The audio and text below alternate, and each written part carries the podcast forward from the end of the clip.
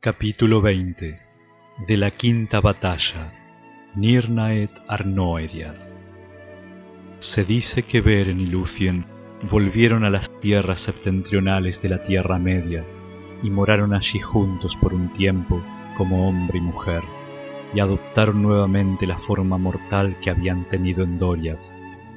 Quienes los vieron sintieron a la vez alegría y miedo, y Lucien fue a Menegroth y curó el invierno de Thingol, tocándolo con la mano, pero Melian le miró los ojos y leyó el destino que tenía allí escrito, porque sabía que una separación más allá del fin del mundo se interponía entre ellas, y no hubo dolor de pérdida más hondo que el dolor de Melian, la Maya, en aquel momento. Entonces Beren y Lucien se marcharon solos sin temor a pasar hambre o sed y fueron más allá del río Gelion a Osirian y vivieron allí en Tol Galen, la isla verde, en medio de la Adurant, hasta que no hubo más noticias acerca de ellos. Los Eldar llamaron luego a ese país Dorfirninguinar, la tierra de los muertos que viven y allí nació Dior Aranel, el hermoso,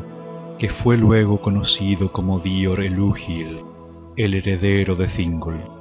Ningún hombre mortal volvió a hablar con Beren, hijo de Barahir, y nadie vio a Beren o a Lucien abandonar el mundo, ni supo dónde reposaron por última vez. En aquellos días se animó el corazón de Maedros, hijo de Feanor, al advertir que Morgoth no era inatacable, porque los hechos de Beren y Lucien se cantaron en muchos cantos por toda Beleriand. Sin embargo, Morgoth los destruiría a todos, uno por uno, si no llegaban a unirse otra vez en una nueva alianza y en un consejo común. Y Maedros puso en marcha los planes con que se acrecentaría la fortuna de los Eldar, y que hoy se conocen como la unión de Maedros.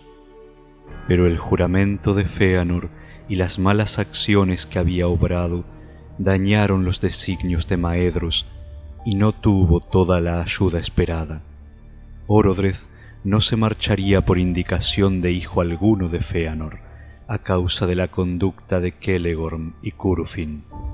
y los elfos de Nargothrond confiaban todavía en poder defender la fortaleza oculta por medio del secreto y el ocultamiento. Desde allí acudió tan solo una pequeña compañía que seguía a Windor de Willin,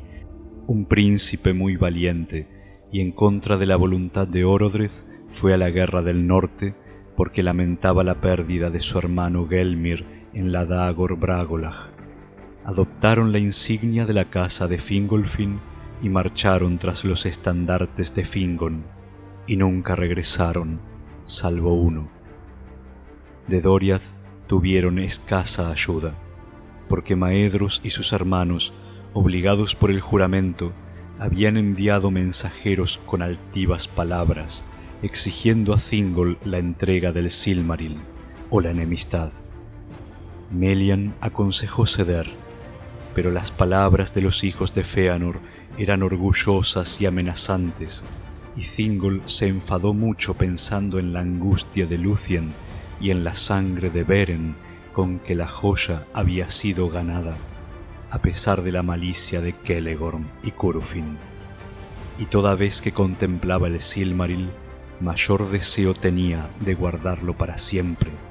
porque tal era el poder de la joya. Por tanto, despidió a los mensajeros con palabras de desprecio Maedros no dio respuesta, porque por entonces había empezado a concebir la alianza y la unión de los elfos, pero que Elegorn y Curufin juraron abiertamente dar muerte a Thingol y destruir a su pueblo si volvían victoriosos de la guerra y la joya no les será devuelta de buen grado. Entonces Thingol fortificó las fronteras del reino y no acudió a la guerra como tampoco ningún otro de Doriath, salvo Mablung y Beleg, que no estaban dispuestos a no participar en estos grandes hechos. A ellos Thingol los autorizó a ir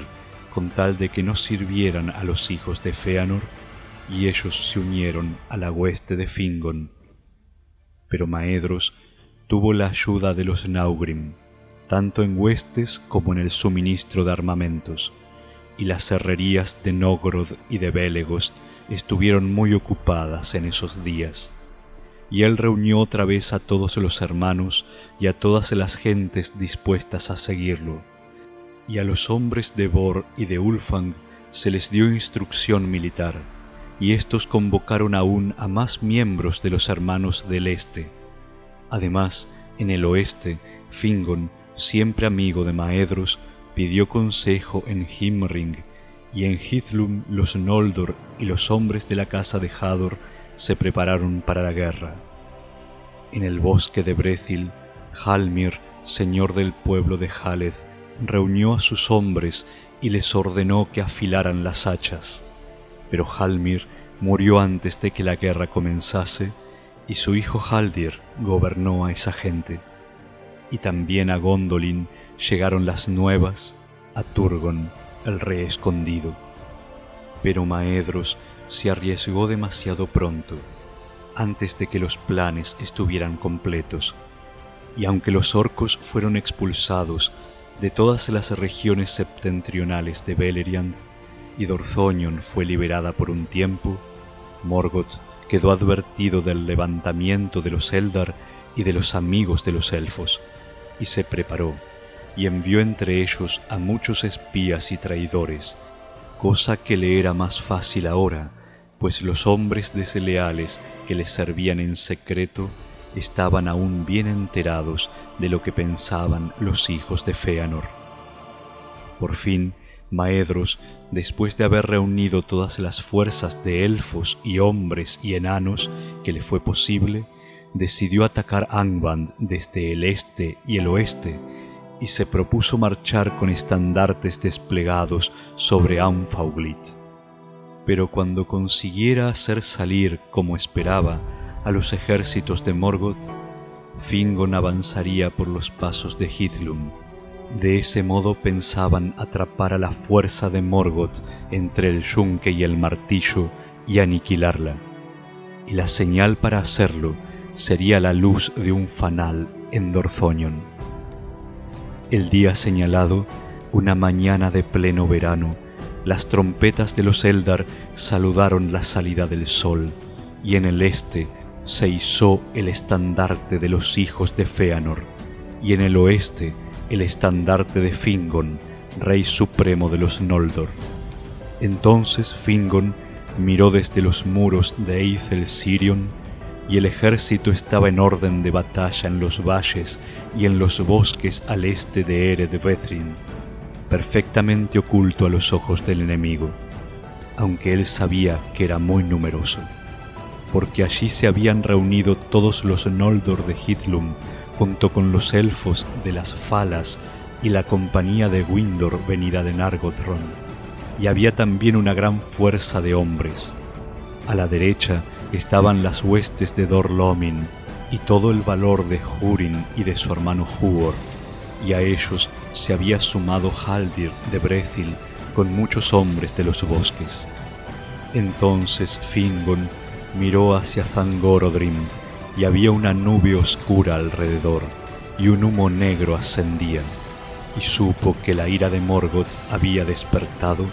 y que él había aceptado el reto.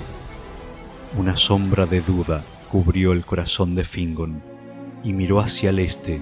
intentando ver con vista élfica el polvo de Anfauglith que se levantaba bajo las huestes de Maedros. No sabía que la marcha de Maedros había sido impedida por la astucia de Uldor el maldecido, que lo engañó con falsas advertencias de ataque desde Angband pero cundió entonces un grito que avanzó por el viento desde el sur, de valle en valle, y los elfos y los hombres alzaron sus voces con asombro y alegría, porque aunque nadie lo había llamado y nadie lo esperaba, Turgon había abierto el cerco de Gondolin, y avanzaba con un ejército de diez mil soldados con brillantes cotas de malla y largas espadas y lanzas como un bosque. Entonces, cuando Fingon oyó desde lejos la gran trompeta de su hermano Turgon, la sombra se fue y a Fingon se le reanimó el corazón y gritó con voz fuerte, Uzul yenaure, ayaldalie, ar atanatari utul yenaure. El día ha llegado, mirad pueblo de los elfos y padres de los hombres, el día ha llegado. Y todos los que oyeron el eco de su poderosa voz en las colinas, respondieron gritando, Auta y Lome, ya la noche ha pasado. Ahora bien, Morgoth, que sabía mucho de lo que hacía y se proponía el enemigo, escogió esta hora y confiando en que los sirvientes traidores podrían detener a Maedros e impedir que los atacantes se uniesen, envió a Hithlum una fuerza grande en apariencia y sin embargo nada más que una parte de la que tenía aprontada, y estaban vestidos con ropas pardas y no mostraban ningún acero desnudo, y de este modo ya habían avanzado mucho por las arenas de Anfaulith antes de que fueran vistos. Entonces los corazones de los Noldor se enardecieron, y sus capitanes desearon atacar al enemigo en la llanura. Pero Húrin se opuso y les pidió que se cuidaran de la astucia de Morgoth, que siempre aparentaba tener pocas fuerzas y un propósito que no era el verdadero. Y aunque no llegaba la señal de que Maedros se acercaba y las huestes se ponían impacientes, Húrin les instó todavía a esperar y a dejar que los orcos se despedazaran entre ellos en el ataque de las colinas. Pero al capitán de Morgoth en el oeste se le había ordenado que hiciese salir prontamente a Fingon de las colinas por cualquier medio. Fue así que continuó avanzando hasta que el frente del ejército estuvo apostado delante de las corrientes del Sirion, desde los muros de las fortalezas de Eithel hasta las bocas del Ribil en el marjal de Sereg, y las avanzadas de Fingon podían ver los ojos de los enemigos. Pero no hubo respuesta al desafío del capitán, y la provocación de los orcos perdió firmeza cuando vieron los muros silenciosos y la amenaza oculta de las colinas. Entonces el capitán de Morgoth envió jinetes con señales de parlamento y cabalgaron hasta la obra exterior de la Barad Eithel. Con ellos llevaban a Gelmir, hijo de Willin, el señor de Nargothrond, a quien habían capturado en la Bragola y al que habían cegado. Entonces los heraldos de Angband lo mostraron dando gritos. Tenemos a otros como éste en nuestra morada pero tenéis que daros prisa si queréis encontrarlos, porque cuando regresemos haremos con ellos de este modo. Y rebanaron las manos y los pies de Gelmir, y por último la cabeza a la vista de los elfos, y lo dejaron allí. La mala fortuna quiso que allí en los baluartes estuviese Windor de Nargothrond, el hermano de Gelmir, y la ira se le encendió en locura y montó a caballo de un salto y muchos jinetes lo acompañaron, y persiguieron a los heraldos y los mataron, y se internaron profundamente en el cuerpo principal del ejército. Y al ver esto, todas las huestes de los Noldor se inflamaron, y Fingon se puso el yelmo blanco y ordenó que sonaran las trompetas, y las huestes de Hitlum saltaron todas desde las colinas en súbita embestida la luz de las espadas desenvainadas de los Noldor era como un fuego en un campo de juncos, y tan fiera y rápida fue la arremetida que los designios de Morgoth casi fracasaron. Antes de que pudiera fortalecerse, el ejército que había enviado al oeste fue barrido en el combate, y los estandartes de Fingon pasaron por Anfaulit y fueron izados ante los muros de Angband. Siempre al frente de la batalla iban Windor y los elfos de Nargothrond, y ni siquiera ahora pudieron ser contenidos, e irrumpieron a través de los portales y mataron a los guardianes en las mismas escaleras de Anban, y Morgoth tembló en su trono profundo cuando oyó los golpes en las puertas. Pero estaban atrapados allí y los mataron a todos, salvo a Windor, que fue capturado vivo, porque Fingon no pudo ir a ayudarlo. Por muchas puertas secretas en Zangordrim, Morgoth había hecho salir al grueso de sus ejércitos que mantenía ocultos, y Fingon fue rechazado de los muros con grandes pérdidas. Entonces, en la llanura de Anfaulit, el cuarto día de la guerra, empezaron las Nirnaed Arnoediad, las lágrimas innumerables, pues no hay canto ni historia que pueda contener tanto dolor. El ejército de Fingon se retiró por las arenas, y Haldir, señor de los Haladin, fue muerto en la retaguardia. Con él cayó la mayor parte de los hombres de Brethil, y nunca volvieron a los bosques. Pero en el anochecer del quinto día, y estando todavía lejos de Ered los orcos rodearon las huestes de Hitlum y lucharon hasta llegar el día, acosándolas cada vez más cerca. Con la mañana llegó la esperanza, cuando se oyeron las trompetas de Turgon que avanzaban con el principal ejército de Gondolin, porque habían estado apostados en el sur, montando guardia en el paso del Sirion, y Turgon evitó que la mayor parte de los suyos intervinieran en la frenética embestida. Ahora se apresuraba a ir en ayuda de su hermano, y los Gondolindrim eran fuertes y estaban vestidos de cota de malla, y avanzaron en columnas resplandecientes como ríos de acero al sol. Entonces la falange de la guardia del rey irrumpió en las filas de orcos y Turgon se abrió paso con la espada para llegar junto a su hermano. Y se dice que el encuentro entre Turgon y Húrin, que estaba al lado de Fingon, fue dichoso en medio de la batalla. Entonces la esperanza renació en el corazón de los elfos, y en ese preciso instante, a la tercera hora de la mañana, se oyeron las trompetas de Maedros, que venía por fin desde el este, y los estandartes de los hijos de Feanor atacaron al ejército por la retaguardia. Han dicho algunos que aún entonces los Eldar habrían podido salir victoriosos si todas sus huestes se hubieran mantenido fieles, porque los orcos vacilaron y fueron contenidos, y algunos ya no se volvían para huir. Pero cuando la vanguardia de Maedros llegó junto a los orcos, Morgoth llamó a sus últimas fuerzas, y Angband quedó vacía. Llegaron lobos y jinetes de lobos, y llegaron balrogs y dragones, y Glaurung, padre de los dragones. La fuerza y el terror del gran gusano eran ahora grandes, por cierto, y los elfos y los hombres se amilanaron delante de él, y Glaurung se interpuso entre las huestes de Maedros y de Fingon, y las separó. Sin embargo, ni por lobo ni por balrog ni por dragón alguno alcanzaría Morgoth su propósito, sino por la traición de los hombres. En ese momento se revelaron los planes de Ulfang.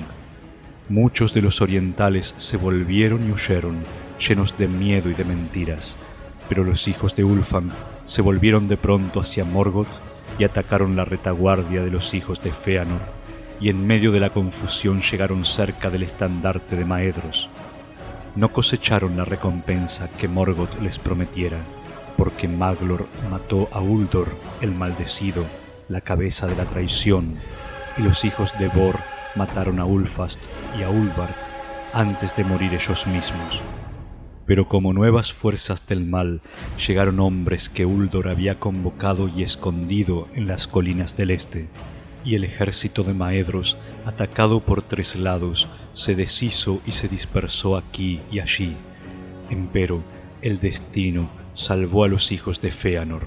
pues aunque todos fueron heridos, no murió ninguno, porque se unieron y rodeados del resto de los Noldor y los Naugrim, se abrieron paso fuera de la batalla y escaparon lejos hacia el monte Dolmed en el este.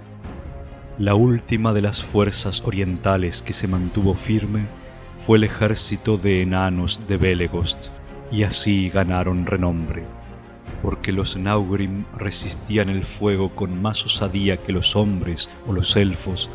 y además tenían por costumbre en las batallas llevar grandes máscaras de espantosa apariencia, y les fueron de provecho frente a los dragones. Y si no hubiera sido por ellos, Glaurung y su prole habrían quemado a todos los que quedaban de los Noldor. Pero los Naugrim hicieron un círculo alrededor del dragón cuando se les echó encima, y ni siquiera la poderosa armadura les sirvió contra los golpes de las grandes hachas, y cuando se volvió y furioso derribó a Azagal, señor de Belegost, y se precipitó sobre él, Azagal hizo un último esfuerzo y le hundió un cuchillo en el vientre, infligiéndole tal herida que Glaurung escapó del campo y las bestias de Angvan lo siguieron turbadas. Entonces los enanos levantaron el cuerpo de Azagal y se lo llevaron, y con pasos cortos iban detrás, y las voces profundas entonaban un canto fúnebre, como si fuera un funeral en su propio país, y ya no hicieron caso de sus enemigos, y ninguno se atrevió a molestarlos. Pero entonces en la batalla occidental Fingon y Turgon fueron atacados por una ola de enemigos tres veces mayor que todas las fuerzas que les quedaban. Había llegado Gothmog, señor de los Balrogs, alto capitán de Angband, y metió una oscura cuña en medio de las huestes de los elfos, rodeando al rey Fingon y rechazando a Turgon y a Húrin hacia el marjal de Sereg. Luego se volvió hacia Fingon, fue este un amargo encuentro. Por fin Fingon quedó solo con los guardias muertos a sus pies y luchó contra Gothmog hasta que otro Balrog vino por detrás y arrojó un cinturón de fuego alrededor.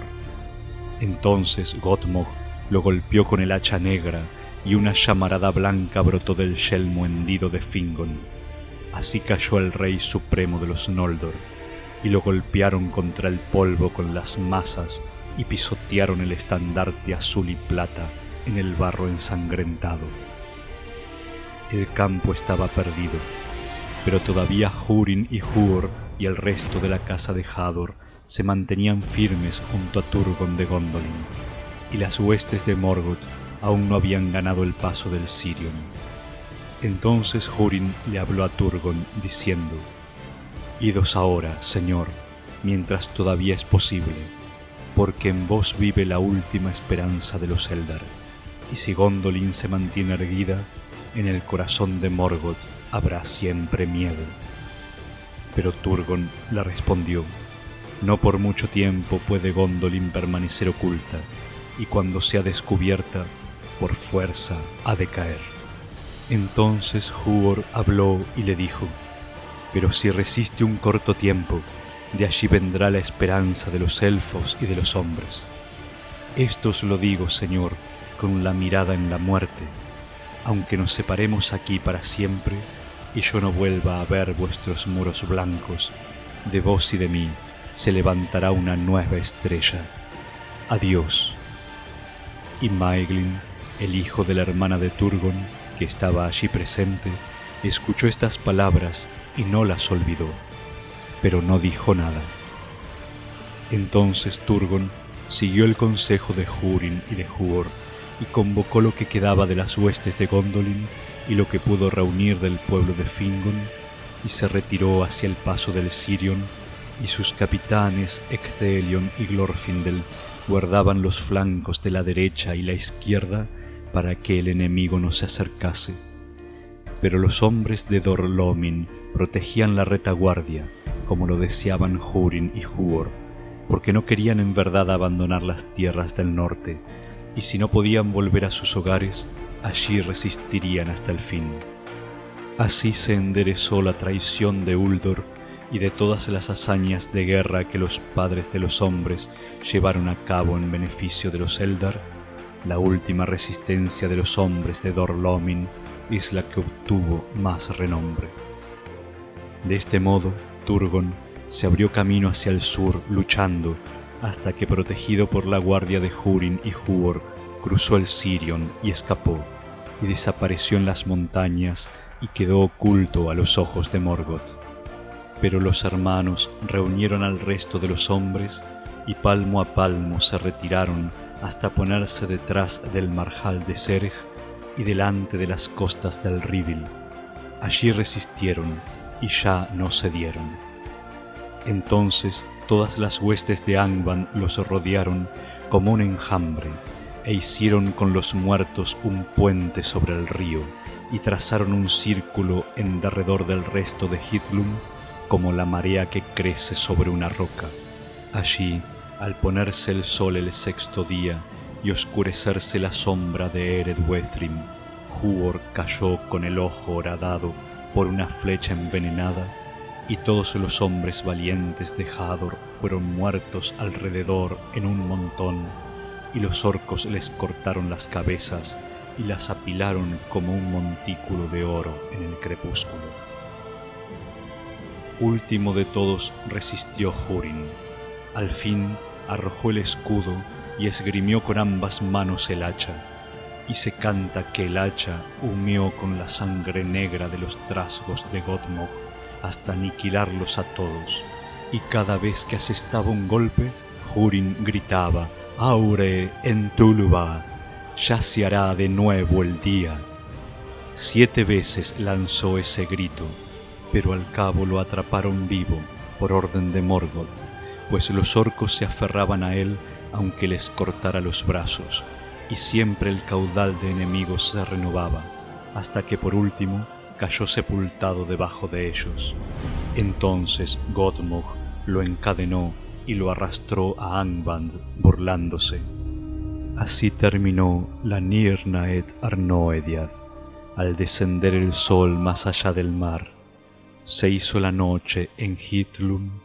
y del occidente vino una gran tormenta de viento. Grande fue el triunfo de Morgoth y cumplió su propósito de modo grato a su corazón, porque los hombres quitaron la vida a los hombres y traicionaron a los Eldar, y el miedo y el odio despertaron entre aquellos que tendrían que haber estado unidos. Desde ese día los elfos se mantuvieron apartados de los hombres, excepto las tres casas de los Edain. El reino de Fingon ya no existía, y los hijos de Feanor erraron como hojas al viento.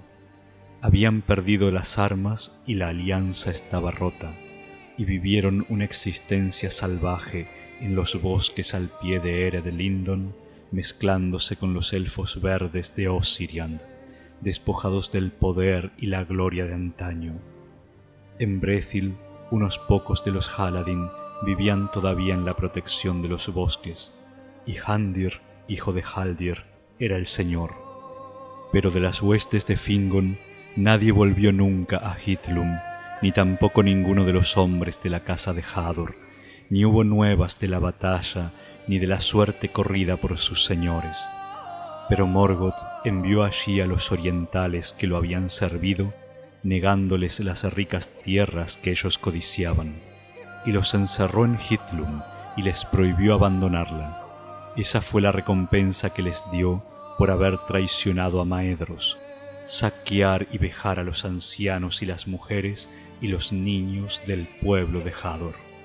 El resto de los Eldar de Hitlum fue trasladado a las minas del norte y trabajaron allí como esclavos, salvo los que pudieron evitarlo y escaparon a las tierras salvajes y las montañas. Los orcos y los lobos erraban sin traba por todo el norte y avanzaban cada vez más hacia el sur, hacia Beleriand, aún hasta Nantathren, la tierra de los sauces y los límites de Osirian. Y nadie estaba a salvo en los campos ni en las tierras salvajes. Doriath no había caído, por cierto, y los recintos de Nargothrond estaban escondidos, pero Morgoth les prestaba poca atención fuera porque supiera poco de ellos o porque aún no les había llegado la hora en los oscuros designios de su propia malicia. Muchos huyeron a los puertos y buscaron refugio tras los muros de Kirdan, y los marineros recorrían las costas de arriba abajo y acosaban al enemigo en rápidos desembarcos. Pero al año siguiente, antes de que llegara el invierno, Morgoth envió grandes fuerzas sobre Hitlum y Nevrast y descendieron por los ríos Brithol y Nenning y asolaron todas las falas y sitiaron los muros de Brithombar y Eglarest. Llevaban consigo herreros y mineros y hacedores de fuego, e instalaron grandes maquinarias, y con bravura, aunque se les opuso resistencia, quebrantaron por fin los muros. Entonces los puertos quedaron en ruinas, y la torre de Barad Nimras fue derribada, y la mayor parte del pueblo de Kirdan fue muerta o sometida a esclavitud. Pero algunos escaparon por mar en barcos, y entre ellos estaba Eireinion Gilgalad, el hijo de Fingon, a quien su padre había enviado los puertos desde la Dagor Bragola. Este resto navegó con Kirdan hacia el sur, a la isla de Valar, y construyeron un refugio para todo aquel que pudiera llegar hasta allí porque se establecieron también en las desembocaduras del Sirion, y allí muchas naves livianas y rápidas estaban escondidas en arroyos y aguas, donde los juncos eran densos como un bosque. Y cuando Turgon supo de esto, envió de nuevo mensajeros a las desembocaduras del Sirion y pidió la ayuda de Kirdan, el carpintero de barcos. A pedido de Turgon, Kirdan construyó siete rápidos barcos y navegaron hacia el occidente, pero no hubo nunca noticias de ellos en Valar, salvo de uno, y fue la última. Los marineros de ese barco se esforzaron largo tiempo en el mar,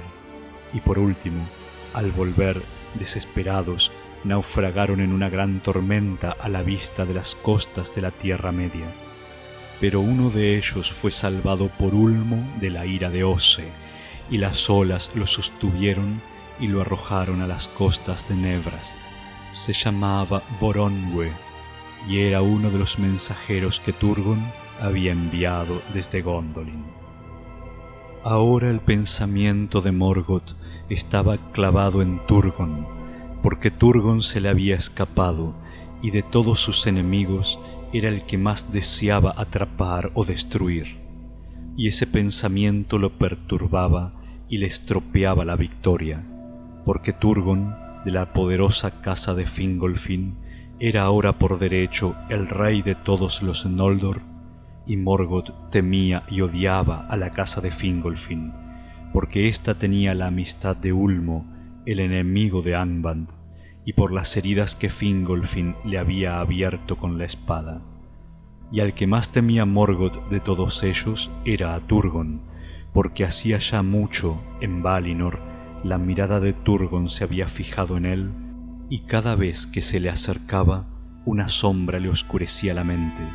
y tenía el presagio de que en un tiempo todavía recóndito, la ruina le vendría de Turgon.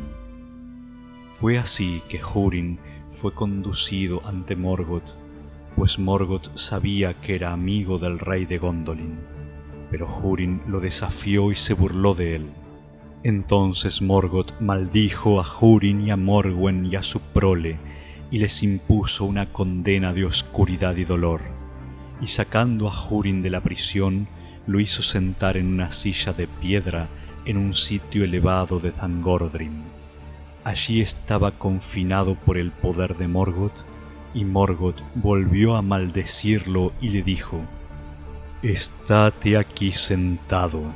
y contempla las tierras donde el mal y la desesperación desolarán a los que amas. Te has atrevido a burlarte de mí y a cuestionar el poder de Melkor, amo de los destinos de Arda. Por lo tanto, con mis ojos verás y con mis oídos oirás, y nunca te moverás de este sitio hasta que todo sea consumado en amargura. Y así sucedió, pero no se dice que Hurin le pidiera nunca a Morgoth clemencia ni muerte, ni para él ni para nadie de los suyos.